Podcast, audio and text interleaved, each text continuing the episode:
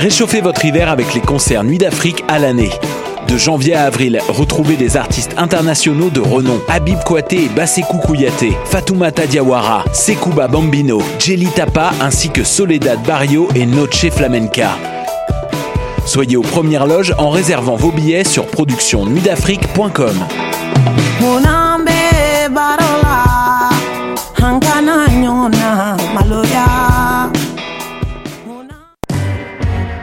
Choc.ca vous invite au festival Noël dans le parc du 1er au 25 décembre prochain à Montréal. Venez à des centaines de spectacles musicaux gratuits et participer à toutes sortes d'activités amusantes avec vos enfants. Venez voir Bernard Adamus en ouverture le 1er décembre, Bolduc tout croche et carotté le jeudi 13 décembre et Paupière et Klaus le 20 décembre à la place Émilie Gamelin. Vous pourrez même acheter votre sapin de Noël. Pour connaître toute la programmation, visitez noeldansleparc.com.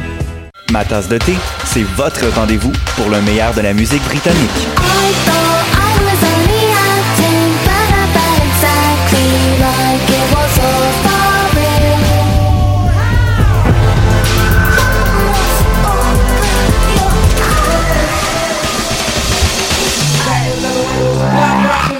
En direct tous les jeudis dès 20h ou en tout temps en podcast sur le choc.ca et sur Spotify. Dans un monde où la société pestacle n'a jamais été aussi abrutissante, où le binge-watching fait office de passe-temps, où les zombies n'ont même pas la décence de se nourrir de cerveau, une équipe d'historiennes et d'historiens a le courage de lever le nez de leurs archives pour vous divertir sérieusement. Histoire de passer le temps, vendredi 16h sur choc.ca. Podcast, musique, nouvelles. Vous écoutez choc.ca.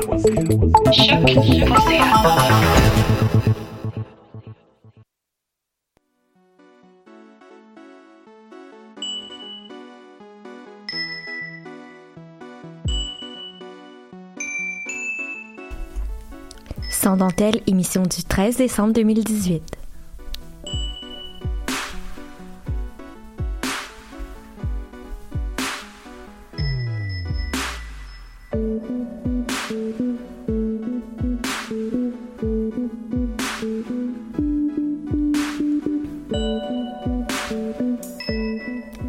Bonjour à tous et à toutes et bienvenue à Sans dentelle sur les ondes de choc.ca.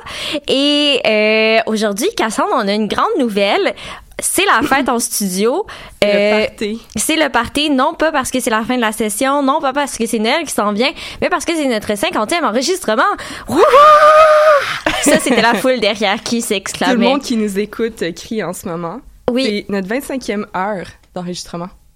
Tu Wow. réalises? Wow. On pourrait écouter une journée entière de son dentelle. Plus une heure. Plus une heure. Genre une journée qu'on qu'on recule l'heure. Genre, Ouais, ça, ça marcherait bien. OK. OK, on a, on a assez dit. Euh, Cassandre, avant de commencer, t'avais un, un événement à nous proposer. Oui, en fait, j'ai découvert ça comme cette semaine, mais ça fait plus qu'un an que ça existe. Je sais pas pourquoi j'en avais jamais entendu parler. Je sais pas si toi tu connais ça, ça s'appelle le 2, D-E-U-X-X.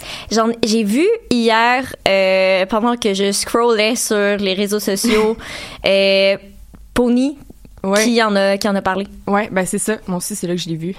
On a les mêmes sources. Euh, dans le fond, Merci, Pony. Merci Pony. Dans le fond, c'est des projections de films. Euh, c'est tous des films réalisés par des femmes. C'est tous des films, tous des films de genre. Euh, puis c'est présenté mensuellement euh, dans le Milex, vraiment à côté du parc Jarry, notre hood. Euh, Est-ce que tu es en train de dire notre adresse en ondes? alors, j'habite au... Non. Euh, c'est au cinéma moderne, en fait. C'est sur Saint-Laurent, si je ne m'abuse. Euh, puis leur prochain film, c'est tout bientôt, là. Je pense que la première représentation, c'est le 15 décembre, donc dans deux jours. C'est le film I Used to Be Normal, A Boy Band Fangirl Story. C'est de Jessica Leski, c'est un film australien. Donc, je voulais juste euh, comme vous lancer l'invitation parce que j'avais vu ça puis je trouvais que ça, ça avait l'air bien intéressant d'aller euh, d'aller voir ça, d'aller liker leur page puis de rester au courant de, de ce qu'elles font. Ben, euh, merci Cassandre. Ça fait plaisir. Fait que ça, c'était ta chronique de la journée, c'est ça? Ouais, alors j'ai fini. Bye! Merci, c'était tout pour l'émission. Ok, j'arrête de niaiser, je pense que... Je pense qu'on est trop excités Je parce pense- que c'est notre fête. C'est no- Ah, ok. je pensais que c'était notre fête. J'étais comme non, non, Cassandre. C'est bientôt ma fête, par C'est bientôt ta Si fête. vous voulez m'envoyer des cadeaux d'avance. Et oui, sur ces informations très pertinentes, euh, on s'en va euh, écouter un reportage euh, de Gabriel Audet-Michaud et euh, de Daniela Vargas. Et dans le fond, leur reportage parle du féminisme noir, euh, un sujet qu'on aborde trop peu euh, dans les mouvements féministes et euh, aussi à l'émission où est-ce que malheureusement on est majoritairement blanche tout le temps donc on passe à côté d'un grand pan du féminisme qui euh, qui de l'intersectionnalité en fait Ouais. du féminisme Ben, tu sais, je sais pas pour toi, mais moi, je pense que je sens un petit malaise à comme m'approprier le sujet quand ça me regarde pas full? Exactement Mais je trouve ça le fun que les filles aient fait un, un podcast là-dessus. oui alors euh, on vous laisse euh, on vous laisse écouter ça et on vous revient dans 8 9 minutes Vous écoutez les nouvelles de choc.ca. J'ai pas vraiment besoin d'une étiquette pour, pour me battre pour une cause ou quelque chose. J'ai pas besoin d'une étiquette pour m'affirmer, pour défendre les droits des femmes. Je fais des trucs, puis je prends pas, je prends juste pas le label, mais tu sais, la plupart du temps, je vais dire des affaires ou je vais agir d'une façon, les gens me disent, t'es féministe, toi. Je suis comme, non, je suis pas féministe. Qu'est-ce que je pense que le féminisme majoritaire ou celui dont on parle le plus ou qui est le plus représenté ne comprend pas, c'est la singularité de chaque femme. Parce que ici, on parle de première vague, deuxième vague, troisième vague du féminisme, comme si c'est le Nord qui a inventé le féminisme.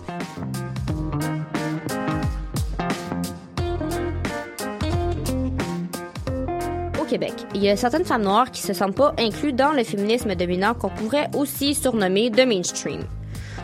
On a donc voulu donner la parole à trois personnes pour qu'elles nous présentent leur point de vue et leur vision. Notre constat a été assez choquant parce qu'on s'est rendu compte que le féminisme traditionnel a tendance à être homogène. Tout de suite. de- je pensais un, deux, trois. ok. Euh, bonjour, je m'appelle Marliane Lopez. euh, je suis afroféministe et organisatrice communautaire. Je travaille au Règlement québécois des centres d'aide et de lutte contre les agressions à caractère sexuel et je suis également vice-présidente de la Fédération des femmes du Québec. Il y a beaucoup de femmes euh, noires et latino et femmes qui viennent d'ailleurs qui ont décidé de ne pas de refuser s'identifier en tant que féministe. Mais moi, je me suis dit, euh, c'est pas aux femmes euh, de la majorité ou des femmes du Nord de, de me dire que je suis pas féministe. Donc, je m'approprie euh, et je pense qu'il existe euh, plus, multiples euh, féminismes et ils sont tous euh, légitimes.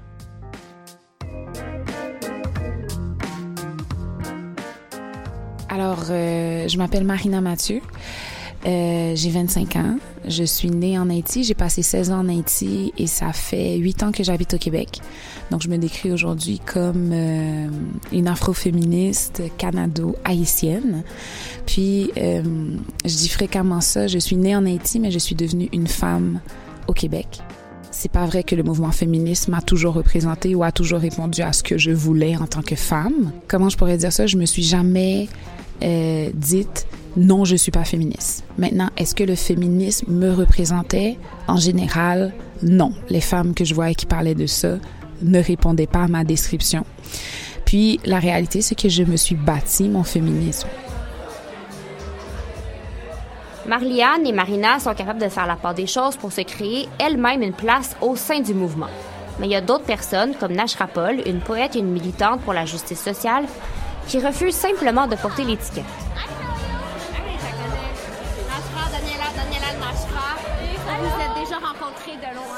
Au départ, j'avais pas trouvé que le terme féminisme, ça englobait notre histoire à nous. Je trouvais pas que ça ça nous allait en fait. Oui, c'est une société déjà patriarcale, l'homme a le pouvoir, puis on le sait, c'est comme ça comme un peu partout dans le monde, mais la femme haïtienne, OK, c'est le pilier de la société. Et ce sont elles qui supportent la famille en général, ce sont elles qui sont les marchandes dans la rue, OK, en train de vendre les légumes, en train de vendre toutes sortes de choses pour supporter la famille, OK. Sans vouloir genre rabaisser les femmes ici qui ont leur propre histoire, j'avais trouvé que je sais pas, c'était pas mon histoire, c'est créé par euh, des femmes blanches sans blesser personne pour euh, des réalités de femmes blanches en fait en général. My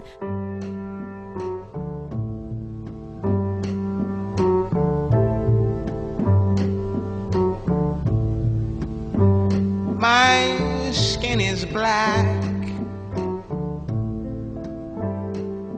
Le mot féministe, euh, moi j'ai toujours de la difficulté avec les gens qui se revendiquent non féministes parce que euh, c'est toi qui définis ton féminisme.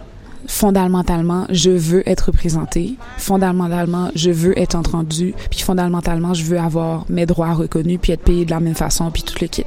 Fait que fondamentalement, je suis féministe. C'est simple de même. inflicted again and again. What do they call En fin de compte, ce qu'on se demande, c'est si les luttes devraient se rassembler pour former une seule sorte de sororité universelle. J'entends beaucoup euh, de féministes euh, qui appartiennent au groupe euh, de femmes majoritaires, soit les femmes blanches, euh, dire que euh, l'afroféminisme ou l'intersectionnalité est divisif ou euh, identitaire. Et je pense que c'est une malcompréhension. C'est pas c'est pas divisif. c'est juste que on a les soucis de décentrer les marges qui souvent sont effacées du discours mainstream du féminisme parce que si on n'avance pas ensemble, on risque de laisser beaucoup de femmes derrière? Je dirais comme euh, probablement Marliane vous en a parlé, l'intersectionnalité qui a là-dedans. On ne parle pas du même point, puis c'est correct. Je vais te donner les outils pour que on parte ensemble. Puis peut-être qu'on va pas ar- arriver au même moment, mais on va se comprendre dans le processus.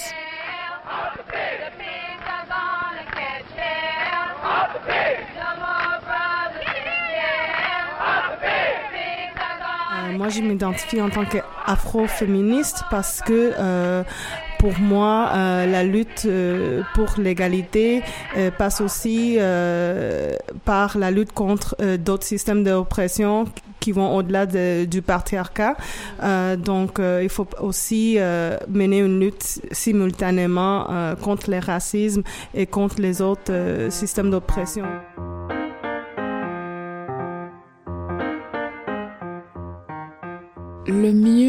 Mieux tu identifies ce système d'oppression, je dirais le mieux on peut s'organiser pour les contrer de la bonne façon. Je pense sincèrement que il y a un changement majeur qui doit se faire dans plusieurs aspects de la société. Le féminisme passe par la représentation, non seulement la représentation dans les médias, mais la représentation dans les milieux d'affaires, la représentation dans les milieux euh, de militantisme, la représentation, tu sais, c'est de se dire puis de se faire dire. Parce que tant que tu ne te fais pas dire puis que tu n'apprends pas puis que tu ne vois pas, tu n'es pas capable de le répéter puis d'en parler.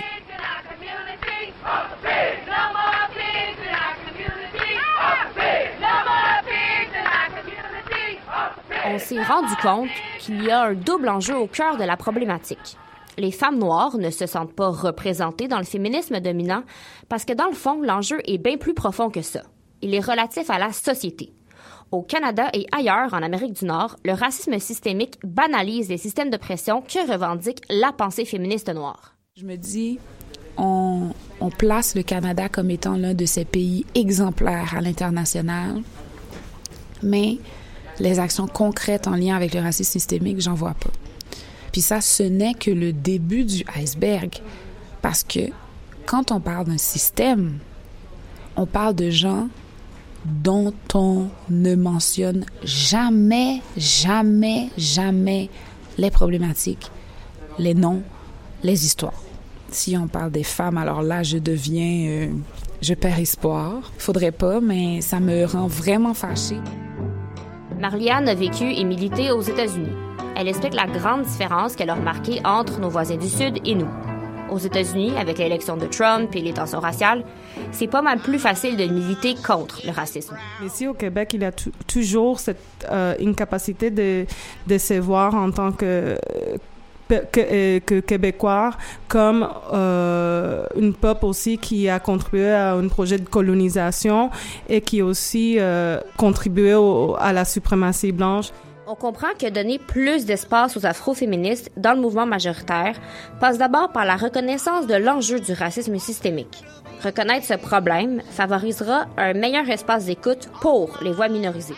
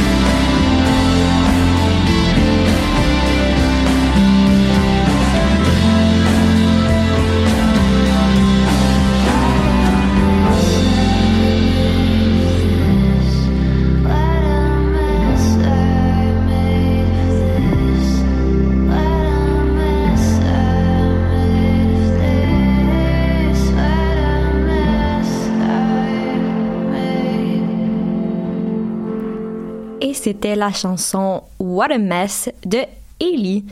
Et euh, si vous voyez, vous nous écoutez en live, vous voyez que on a mis un accoutrement un peu plus festif. Je pense qu'il y a vraiment quelque chose dans l'air euh, aujourd'hui, Cassandre, parce que on n'est pas gérable. Euh, donc, ceux qui font juste nous écouter, on a des chapeaux de Noël. Puis je tenais vraiment à le préciser. Oui. Voilà, c'est fait.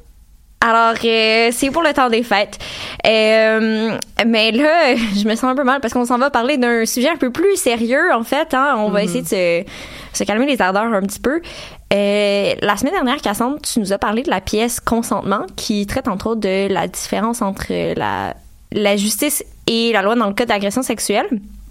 Hier, euh, on a eu une preuve un peu plus concrète de la, réalité des euh, victimes, puis la difficulté à obtenir justice, en fait, dans, la loi. Et euh, on parle ici des, poursuites en- intentées envers Gilbert Rozon. Est-ce que tu peux nous expliquer, pour ceux qui euh, avaient pas vu, ce qui s'est passé exactement? Ouais, ben, je vais commencer par faire un petit rappel. Au mois d'octobre dernier, bon, avec le mouvement MeToo puis tout ça, il y a eu des plusieurs sorties publiques, dont entre autres 14 femmes qui ont porté plainte pour inconduite sexuelle envers Gilbert Rozon, qui est, euh, pour vous le rappeler, le fondateur de Juste pour rire et qui a depuis démissionné en fait euh, suite euh, aux poursuites. Il est plus relié à Juste pour rire. Donc tout ça en 2017 à l'automne dans la, dans la foulée du mouvement MeToo. En début de semaine, il y avait des articles qui sortaient puis tout, puis on se questionnait si, à savoir s'il y aurait une des 14 poursuites qui, qui aboutirait, dans le fond, qui, qui serait amenée au criminel.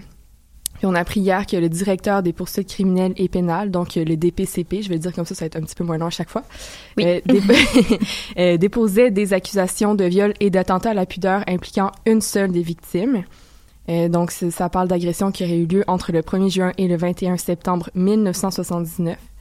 Euh, le DPCP a décidé de ne pas déposer d'accusation en ce qui a trait aux 13 autres victimes. Puis est-ce est-ce que ça veut dire que le DPCP ne croit pas les 13 autres femmes qui, sont, qui ont été victimes? Non, c'est vraiment plus complexe que ça. Euh, dans le Devoir, justement, il y avait un article qui parlait de ça, puis il y a une juge à la retraite qui se nomme Nicole Gibault qui disait ça veut pas dire que l'incident, l'agression, le crime a pas été commis, ça veut dire qu'on n'est pas en mesure d'en faire la preuve hors de tout doute raisonnable. Fait que pour, pour vous mettre en contexte, au Canada, on a la présomption d'innocence, donc ça veut dire qu'une personne est innocente jusqu'à preuve du contraire. Puis euh, le problème dans le cas d'agression sexuelle, c'est de fournir une preuve justement. Souvent, ça revient à la parole de la victime contre la parole de l'agresseur. Puis s'il y a un doute sur si l'incident s'est passé ou pas, ben il n'y a pas de sanction par rapport à ça. En tout cas, là, on parle au criminel. Donc, c'est ça qui est problématique dans cette situation-là aussi, parce qu'il y a 13 femmes sur 14 qui, qui sont euh, laissées comme, comme ça. Là. Il plus rien qui se passe par rapport euh, à ça. Aucun moyen d'avoir justice, en fait. Non. Puis, euh, qu'est-ce qui va se passer justement avec ces 13 autres femmes-là qui ont porté plainte? Ben, si je l'ai un peu dit, là, au niveau des poursuites criminelles, il n'y a plus rien qui se passe. C'est fini. Euh, par contre, pour ce qui est des poursuites civiles, parce que c'est différent, euh, il y, a, il y a des poursuites civiles qui ont été faites aussi par d'autres femmes. Ça, ça reste en cours. Ça, ça Mhm. l'implique, ça l'implique rien à ça. C'est juste que c'est vraiment décourageant pour ces femmes-là de voir que, euh, il y a- que la justice n'a pas été rendue pour toutes ces autres femmes-là. Tu sais, ça, ça, c'est vraiment décourageant. Il y en a plein qui, qui étaient super euh, euh, démoralisés hier quand c'est sorti, la nouvelle et tout. Puis j'aimerais juste ça, prendre le temps de souligner leur, leur courage d'avoir euh, d'avoir parlé, puis d'avoir euh, d'être allé aux médias puis tout, puis d'avoir sorti ça publiquement. Euh, mais le système judiciaire et criminel peut plus rien pour elle. Mhm. Puis, euh, Gilbert Rozon, je pense qu'il a réagi dans les médias, hein? Qu'est-ce qu'il a dit? Mais il réagissait pas full au début, tu sais, à part après à part avoir démissionné et tout, il niait juste toute accusation. Ouais. Puis il disait des trucs, euh, il a complètement discrédité les victimes là, c'était un petit peu euh, j'aurais aimé mieux qu'ils disent rien là, il disait Dans le passé ou là aujourd'hui? Je pense que c'était dans le passé parce qu'il se questionnait sur euh, les motivations derrière. Là, je mets des grosses des gros guillemets là, Mhm. derrière les accusations, mais ça je pense que ça date de cet automne. Quand la nouvelle est sortie cette semaine, son porte-parole disait qu'il n'y avait aucun commentaire par rapport à ça et tout. Mais c'est ça. Il, il, il disait que les victimes, il y avait sûrement un- des motifs derrière leur- leurs accusations. Parce que tout tourne autour du cash, évidemment. Ben oui, Camille, voyons. je veux dire. Euh, puis peux-tu... Je sais qu'il y avait un mouvement qui s'appelait les Courageuses relié à, à Mhm. cette agression, au, aux agressions par rapport à Gilbert Rozon. Est-ce que tu veux nous expliquer un peu c'est quoi ce mouvement-là? Ouais, ben dans le fond, c'est une action collective qui regroupe euh, environ une vingtaine de femmes. C'est, c'est toutes euh, des victimes de euh, 1982 à 2016 qui ont été victimes de Gilbert Rozon dans ces années-là. Je sais pas si j'ai été claire, mais elles réclament euh, en tout 10 millions de dollars en dommages punitifs. Mhm. Euh, leur poursuite, par contre, à elle, est au civil, donc ça reste en cours. là. Ça n'a pas euh, affecté directement leur poursuite, à part, comme je disais, ça a un peu affecté leur morale par rapport à tout ça. Ouais. Euh, puis elles ont peur que, justement, comment ça, ça le turns out, là, voyons, en français. Ça- le résultat. Le le- résultat de, de cette semaine euh, lance un message. euh, elles ont peur que ça lance un message aux autres, aux victimes d'agressions Mhm. sexuelles qui sont pas encore, qui en ont pas encore parlé, qui sont pas encore allées voir les autorités puis tout, euh, que ça envoie un message de comme ah ça ça sert à rien que t'aies porté plainte parce que regarde qu'est-ce que ça donne, c'est. Mhm.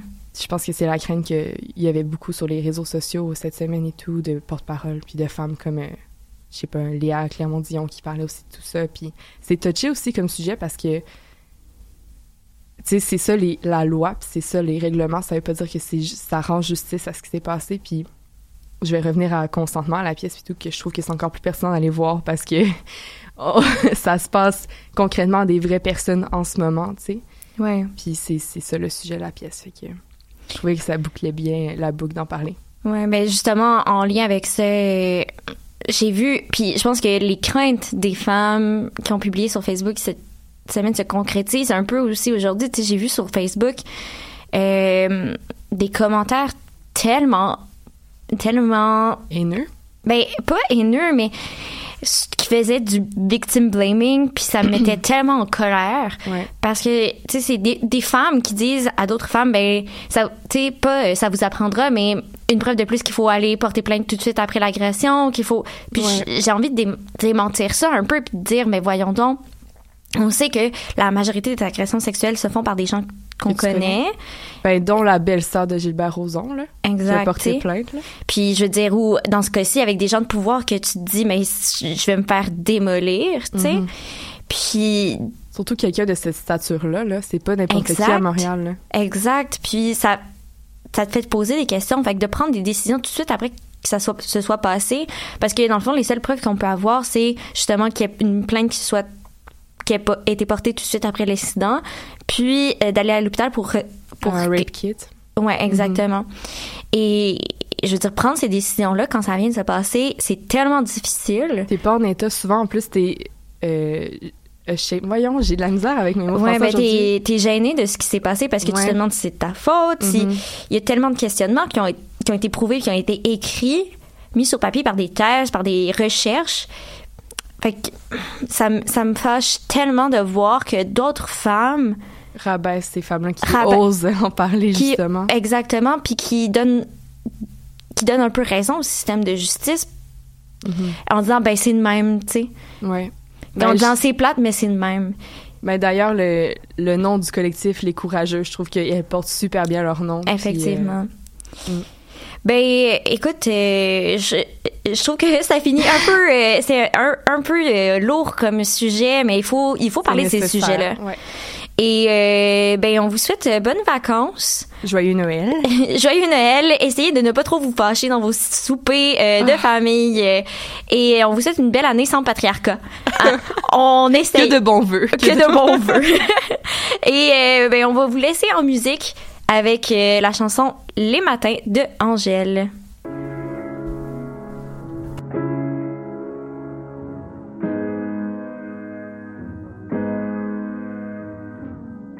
Tout réveil au goût amer était un cauchemar.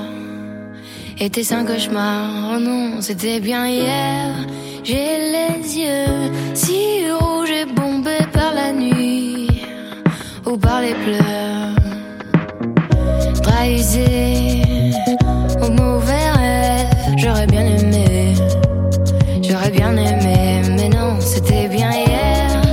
Où es-tu? Y a ton odeur comme seule trace de ton corps. Où es-tu? Tes mains me manquent et moi, j'y crois encore. C'est les matins comme ça qui me font pleurer. Leur vérité me tue, car la nuit a su me faire oublier. C'est les matins comme ça qui me font pleurer. Dès mon premier regard face à la nuit solitaire que j'ai pleurer.